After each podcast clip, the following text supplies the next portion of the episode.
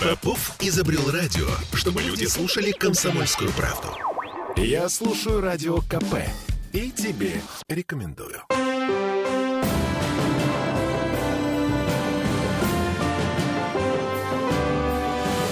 Нулевое чтение.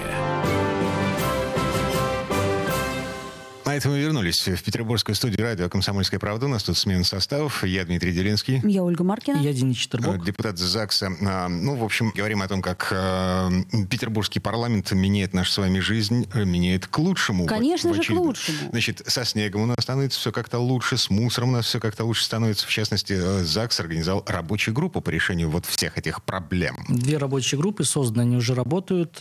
Первая при комиссии по городскому хозяйству как раз-таки занимается вопросами уборки снега. И э, этот вопрос требует, э, ну, как мы уже с вами неоднократно говорили, и э, целого ряда организационных э, мероприятий, связанных с э, ликвидацией вот этого многообразия управляющих компаний и прочих подрядчиков, которые... Лоскутное одеяло вот это. И идти по московскому опыту организации специального бюджетного учреждения, которое будет отвечать за комплексную уборку в городе. То есть принципиальное решение по этому поводу принято, как и принято решение о необходимости увеличения да, закупки и техники и, конечно, увеличение ручной уборки улиц. Значит, этот э, вопрос, он э, не исключено, что будет и предметом э, рассмотрения на пленарном заседании по итогам вот первых заседаний рабочей группы. Слушайте, Денис Александрович, я не очень хорошо понимаю, а в чем смысл деятельности ЗАГСа? То есть, вот как мне представляется, вы можете призвать к ответу каких чиновников из коммунального блока Смольного, постучать, я не знаю, там, ботинком по трибуне и потребовать принятия мер. А вот здесь и сейчас вы же ничего не можете сделать. Здесь сейчас, наверное, уже никто ничего не может сделать, поскольку... Лопату в руки взять? А, поскольку Лом. Э, это единственное, пожалуй, чем действительно мы все можем помочь нашему городу. А здесь э, не исключены определенные корректировки законодательства, э, определенные изменения в правила благоустройства, которые утверждаются правительством. Вот на рабочей группе, во-первых, выявляются горячие точки. Да, председатель ЗАГС Собрания Александр Бельский говорил о так называемой тепловой карте. Угу. То есть у нас есть информация по району, где э, ситуация обстоит более-менее, где она удручающая. Вот э, на этих рабочих группах как раз-таки разгребаются вот эти снежные завалы в красных зонах, скажем так. Ну, вот, э, и берется на контроль решение вот этих, ну, давайте говорить так, частных вопросов. Вот. А глобальная задача рабочей группы – это выработка рекомендаций э, как для правительства, так и для депутатского корпуса э, по изменению нормативных документов, на основании которых э, работают все э, службы, которые убирают, проводятся конкурсы, заключаются контракты и так далее. Это все работа на будущее, на следующий сезон? Да. Так, а по трибуне ботинком стучать нет, не собираетесь? Э, первое э, и последнее китайское предупреждение в этой части уже сделано. Создана рабочая группа. На комиссию были вызваны профильные председатели комитетов. И? И, соответственно, сейчас мы э, смотрим ситуацию. Если она коренным образом не изменится... Не изменится в течение то... какого времени? То есть, если до следующего не, года, то, две, знаете... Нет, две недели, три недели. То есть, в течение а, двух недель да, то не горожане должны почувствовать чистоту и свежесть в городе. А если нет, то... Если нет, то, значит, профильный вице-губернатора или председатель комитета по благоустройству окажутся на трибуне пленарного зала заседания законодательного собрания Санкт-Петербурга, где э, будут э, задаваться вопросы, даваться оценки деятельности и делаться выводы. Угу. А у ЗАГСа нет полномочий порекомендовать Беглову уволить того или иного чиновника? Э, по факту э, рекомендацию такую законодательное собрание принять может, но юридической силы для губернатора оно не иметь никакой не будет. То есть чисто рекомендательная история, поскольку, да? Да, поскольку непосредственно губернатор единолично решает кадровые вопросы в правительстве. Слушайте, Есть а... система разделения властей, то же самое, как и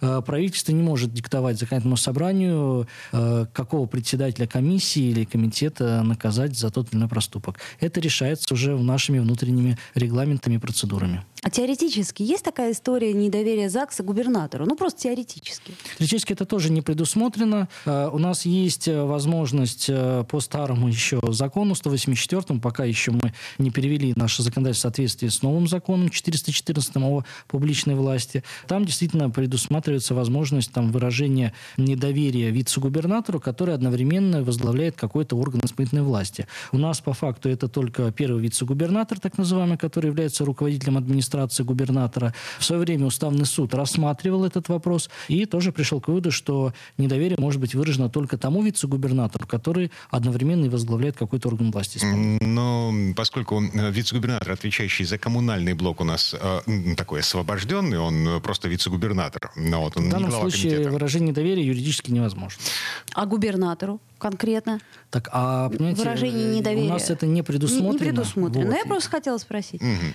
Да, кстати, вот насчет вот этого законопроекта о публичной власти, а, приведение в соответствии с федеральным законом. Насколько я понимаю, вы на прошлой неделе утвердили план работы на ближайший квартал, и там стоит этот вопрос приведения петербургского законодательства о публичной власти в соответствии с федеральным. Что это за зверь такой? Что ну, это значит? Это фактически м- приведение в соответствии с новой редакцией редакции Конституции, а. Э, за которую мы голосовали с вами в 2020 году. Вы знаете, что теперь э, у нас единая система публичной власти, то есть это единая иерархия, государственная, муниципальная власть. И э, сделано это для того, чтобы э, одни власти не скидывали нерешенные проблемы на голову других властей, да, чтобы не было пинг-понга так называемого, а была единая система, и каждый знал четко, за что он отвечает, и не имел возможности обвинить там, своего коллегу в том, что это он, оказывается, не дорабатывает, а не ты.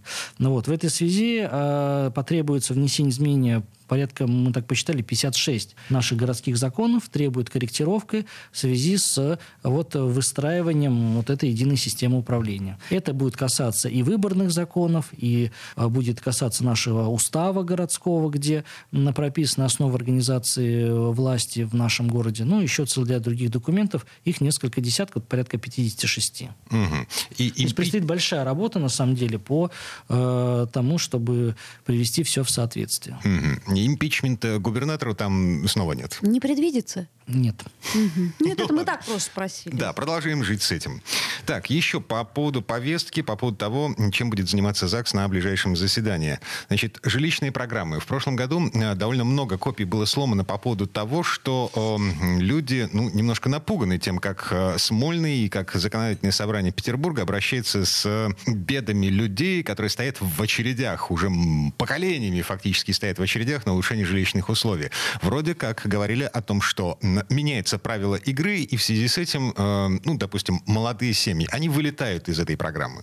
Нет? Нет, принято принципиальное решение. Да, действительно, э, программы жилищные, они продлеваются. То есть И продлеваются их действия, на сколько? Их действие продлевается. Конкретного срока не установлено, то есть они продолжают действовать ну, фактически на неопределенный срок. Понятно. То есть в бюджете будет закладываться отдельной строкой суммы на реализацию там, каждой отдельной программы, там, молодежь доступное жилье или расселение коммунальных квартир, там наиболее самые популярные. Да?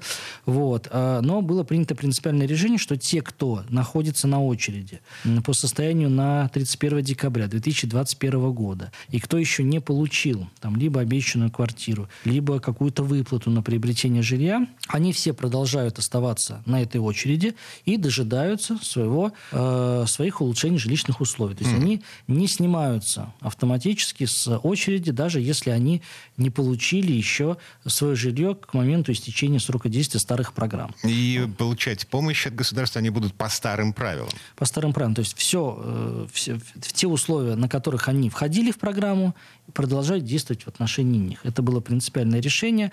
Надо сказать, что очередь достаточно большая. Да, у нас э, в натуре получают э, жилье чуть ли сейчас не те, кто стал в начале 80-х годов на очередь. Эти очереди формировались по разным законодательствам разного периода. Вы знаете, что у нас даже есть так называемый свой ценз оседлости для тех, кто м, претендует на улучшение жилищного в Петербурге, должны прожить здесь не менее определенного не количества менее 10 лет. лет. Да, и сделано это было тоже специально в свое время для того, чтобы в город не приезжали жители других регионов, да, и не вставали на очередь, да, буквально э, через день после их прибытия в Петербург. Ну вот, поэтому э, в бюджете планируется наращивать суммы, которые будут выделяться на реализацию тех или иных программ. Но вот могу сказать, что э, есть случаи, когда, э, например, в коммунальной квартире кто-то из собственников одной комнаты, например, выступает против э, расселения, да, и это фактически тормозит возможность для улучшения жилищных условий всех остальных соседей. То есть расселение коммунальной квартиры невозможно, даже по госпрограмме? Да, да, потому что иначе, если мы не расселим всю квартиру одновременно, она и так, она и так продолжит в будущем оставаться коммунальной. То есть в этом нет никакого смысла. Вот. И надо сказать, что таких людей, к сожалению, много, вот, и э, программа, она буксует не только из-за того, что ну, недостаточно финансирования, но в том числе из-за того, что Люди просто берут в заложники своих соседей, а, не желая давать свое согласие на расселение. Вот. Это вот такая распространенная проблема сейчас. Но есть в этом некий эмоциональный подтекст, наверное. Ну, безусловно. Не, не очень хочется переезжать в Купчино с Или в Кудрово. Васильевского острова. Да, абсолютно четко. То есть тут есть нюансы. Разные предпосылки есть. Где-то кто-то рассуждает так, что вот я вырос в этой квартире, в этой комнате, и мне, даже если мне могу позволить себе однокомнатную квартиру, квартиру или квартиру-студию, я все равно там хочу жить здесь, вот в это этой комнате. раз. А некоторые другим руководствуются, что у них есть комната, и это некий капитал, который, например, можно сдавать. А зачем им расселять кварти- э, коммунальную квартиру, если они получат там условно студию э, в Кудрово? Им же выгоднее сдавать студ- э, комнату в центре, и это уже по статистике понятно. Вот, поэтому... Угу. Это, это такой очень, э, наверное, редкий пример, если у людей есть какое-то альтернативное жилье, где бы они могли ну, жить. Это, конечно. А Но я имею в виду, что многие собственники, они не хотят расселять именно из этих соображений, mm. что это хороший капитал. А, так или иначе, значит, ЗАГС завтра будет продлевать программы эм, помощи э, жителям Петербурга в решении жилищных проблем. Да, и завтра мы планируем э, сразу в двух чтениях э, принять этот документ с тем, чтобы он уже мог как можно быстрее работать. Так, это еще не все. Вернемся буквально через пару минут.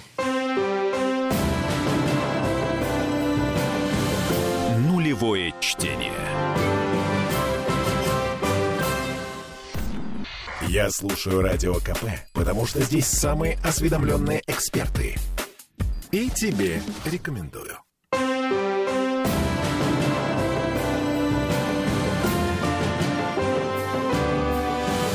Нулевое чтение. Это мы вернулись в петербургскую студию радио «Комсомольская правда». Я Дмитрий Делинский. Я Ольга Маркина. Я Денис Четербок. Депутат ЗАГСа. Продолжаем обсуждать повестку ближайшего заседания Законодательного собрания Петербурга и, собственно, животрепещущие городские темы. Так, что у нас в повестке? Ужесточение ответственности по незаконному благоустройству, да? Правильно мы понимаем? Да, именно так. Мы Это, продолжаем. Погодите, это, это я клумбу решил посадить, дерево посадил у себя Ну, например. А вот тебе штрафовали. Ну, Или не так? Воткнул лопату наш глубиной, наш в штык лопаты в землю. Да, свыше 40 сантиметров, то есть земляные работы, которые проводятся на эту э, глубину, уже требуют получения специального ордера ГАТИ для То производства есть, если работ. я хочу посадить в своем дворе дерево, то я должна пойти в ГАТИ и получить Есть, разрешение. есть проект благоустройства и на внутриквартальное озеленение, и на те м, территории, которые не входят в квартал. Конечно, все должно быть поправлено. Как бы это парадоксально ни казалось, и много случаев есть, когда жители, не дожидаясь да, благоустройства со стороны там, властей, э, самостоятельно проводят какие-то работы по устройству там, э, ограждений, еще какое-то благоустройство. Вот это все незаконно. Да, и в целом, э, если действовать по закону, надзорные органы должны, во-первых, это все снести, а дальше привлечь к ответственности тех, кто сделал вот такое благоустройство. Сказал бы парадокс. Слушайте, да? ну, ну ведь дерево, это же хорошо. не, не, не, не везде дерево есть хорошо. У нас есть... э, Теплотрасса, кабель, ам, в конце концов, в будущий проезд, который проектируется, на самом деле, по документам он здесь существует, а ты решил посадить дерево на этом Ну, прежде месте. всего, коммуникации, конечно. То есть есть специальная, специальные схемы, карты, э, где обозначено прямо, где можно высаживать деревья, где нет. Ну, вот. Это раньше мы выходили на субботники и в целом не думали, да, где Сажали и всё посадим. себе, да. Сажали и все. Сейчас все это достаточно жестко зарегл- зарегламентировано. Но наш закон касается еще и наши поправки, вернее, касаются и тех случаев, когда э, проводятся аварийные работы без надлежащих документов. Иногда, к сожалению, это заканчивается тем, что после проведения таких аварийных работ, достаточно экстренных, территория, которая изначально использовалась, да, где проводились такие работы, впоследствии просто не благоустраивается. А поподробнее? Ну, например, тянется кабель или какая-то труба меняется по Так. аварийному случаю. Вот. Дальше ну, изначально скрывается асфальт. Асфальт вскрыли, труб- трубу положили, трубу а вот поменяли. зарыть-то забыли, да? Даже зарыли, может быть, но вместо асфальта там щебень. Ну, фигово зарыли, Соответственно, все это проводилось без э, э, надлежащих уведомлений, разрешений, и как бы вот э, такой результат. Вот для того, чтобы этого не было, увеличивается размер административного штрафа с 300 тысяч до миллиона, О. с тем, чтобы все-таки такие нарушители понимали, им дешевле сделать все по закону. Кто нежели будет контролировать? Контролировать ГАТИ. У них есть... То есть ГАТИ будет обходить и смотреть, где что да, новое у них есть, да? У них есть и технические средства для этого, и штат достаточно обученный. Могу сказать, что по практике, когда мы взаимодействовали с ГАТИ, и примерно таким случаем э, нам удавалось иногда не с первого раза, иногда со второго штрафа, но все-таки э, мы добивались того, что те или иные организации приводили благоустройство в надлежащее состояние. То есть, в принципе, я как обычный житель, э, обычный человек могу пожаловаться, например, в ту же ГАТИ на то, что остались там какие-то следы Конечно, проводится проверка, на основании чего проводились эти работы, были ли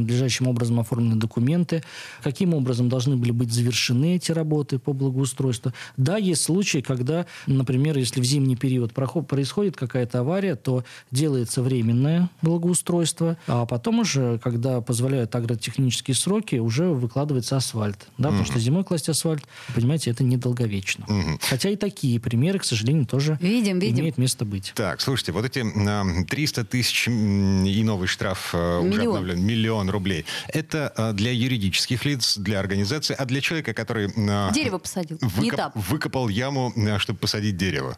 Ну, там же максимальный размер штраф до 5000 рублей, здесь никаких изменений нет, и это верхняя планка, которая, в принципе, может быть установлена нашим городским законом. Для физических лиц? Да. Угу. Понятно. Готов 5 тысяч, если хочешь более 5 тысяч. посадить дерево. А, значит, увеличение штрафа касается только юридических лиц? Да. Понятно. А, роскошно. Движемся... Что, сложно представить физическое лицо, которое на тракторе, значит, э, роет себе роет большую асфальт, яму. яму и что-то там делает. То есть, ну, Просто так, нонсенс. для себя.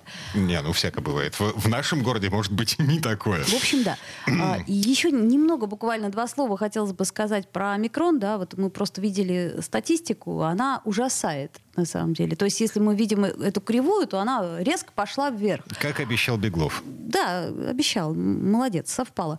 А я к чему говорю? К тому, что э, какие-то будут дополнительные ограничения. Будете ли вы это рассматривать в ближайшее время? Это рассматривается, можно сказать, в ежедневном режиме. То есть мы мониторим ситуацию. Вот, и надо сказать, что и в законодательном собрании уже принято решение о том, что на удаленку будет переведено определенное количество сотрудников, а прежде всего возрастные, те, у кого есть какие-то хронические заболевания. То есть в целом деятельность законодательного собрания в данном, в данном, в данный период, да, оно строится на тех же принципах, как и на остальных предприятиях в городе. То есть это рекомендация по удаленке. Вот. Надо сказать, что те цифры, которые мы сейчас видим, они прогнозировались. Но здесь принципиально важно не количество заразившихся, оно действительно будет большим, измеряться в тысячах. Самое важное, сколько из этих э, тысяч людей э, будут нуждаться в госпитализациях. То есть насколько на самом деле увеличится нагрузка на, систему здравоохранения. Систему здравоохранения. Да. Пока говорить о том, что какая-то, какое-то есть вот такое же резкое увеличение, наверное, нет. То есть то, как говорили нам инфекционисты, омикрон проходит все-таки легче. Более-менее на то, средней что... тяжести или легкой угу. тяжести, что позволяет людям болеть все-таки э, дома ну, тут и еще... лечиться амбулаторно. Тут еще есть нюанс. Если вы помните, в первую волну,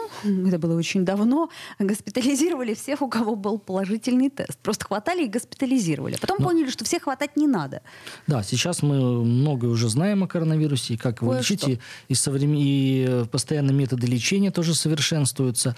Поэтому те ограничения, которые могут быть, они будут будут прямо зависимы, скажем так, от э, количества госпитализации. То есть если количество госпитализации будет э, неуклонно расти, э, будет большая нагрузка на систему здравоохранения, вот этого запаса в коечном фонде его будет все меньше и меньше, конечно, тогда не исключено, что будут ужесточены и ограничения определенные. Ну, то и... есть локдаун, э, решения о локдауне будут принимать, исходя из загрузки больниц? Именно так, да.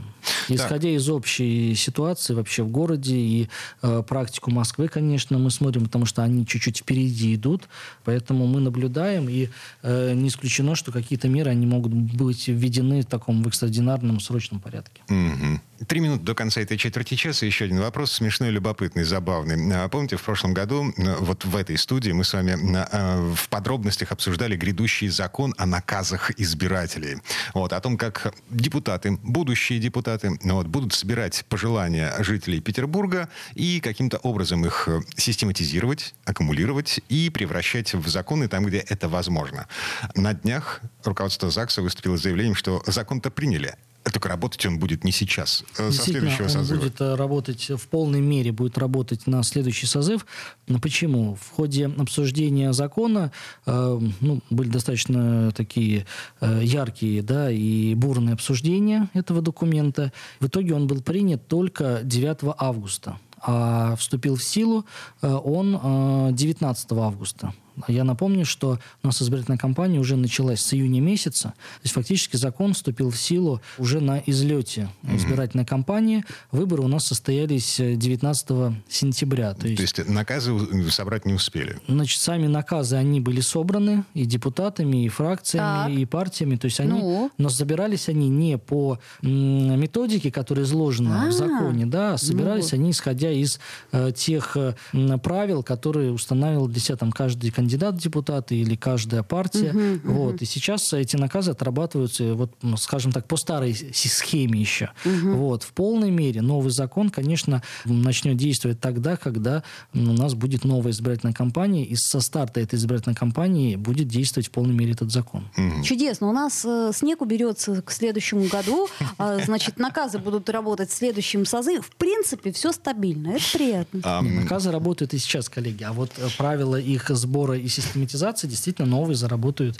а, чуть позже. Но, судя по всему, правила сбора снега и систематизации мусора тоже в скорости заработают. Я уверен, что э, мусор и снег э, будут в наказах и в следующем созыве, поскольку темы достаточно э, жаркие и волнующие абсолютно всех жителей города. А теоретически мы, как и гипотетические избиратели, можем предложить э, нашим депутатам на всякий случай, чтобы был такой вот пункт импичмент, э, значит, значит, губернатору? Ну, это просто я спрашиваю. Те, вообще теоретически. Избиратели могут предложить все, что угодно. Вот. Другой вопрос, что эти техника реализации этих предложений, она может быть абсолютно разной. Вот. И, вежливо, вежливо попросить. И здесь, и здесь надо же ведь еще исходить из того, чтобы в целом вся система э, организации власти, она была уравновешена. Да? Э, в каких-то странах, например, есть и институты отзыва депутатов путем голосования, да, если угу. мы вот проводим аналогии. Э, в каких-то это нет. А, у нас все время тоже была, возможно, предусмотрена такая процедура, но она вот не прижилась. Не, да? при, не прижилась. У нас все зависит от системы выборов, как они проводятся, прямо мажоритарно или по спискам партийным. Вот, поэтому предложить можно все, что угодно. А, другой вопрос, что в а, юридической реализации этих предложений. Угу. Так, ну и я напомню, на всякий случай, законодательное собрание сейчас, уже даже сейчас, то есть не только в прошлом году, значит, во время избирательной кампании, но уже даже сейчас э, собирает э, предложение жителей Петербурга по законопроектной деятельности. Если у вас есть желание внести свой след в историю, в, за, в, закон, в законы петербургские, легко, непринужденно. Ну вот. Создайте свой закон, напишите. Да, не обязательно создавать, главная идея. Идею. Создадут э, специально обученные люди. Причем э, коротко, в двух-трех словах. Дальше уже законотворцы разберутся, как это делать, и заодно вы поймете, что не так-то это просто делается, как кажется. Так ведь? Угу. Вот, собственно, и все, Денис Александрович. А, Денис Четвербок, депутат ЗАГСа, я Дмитрий Делинский. И я Ольга Маркина. Берегите себя. Всем хорошего дня. Нулевое чтение.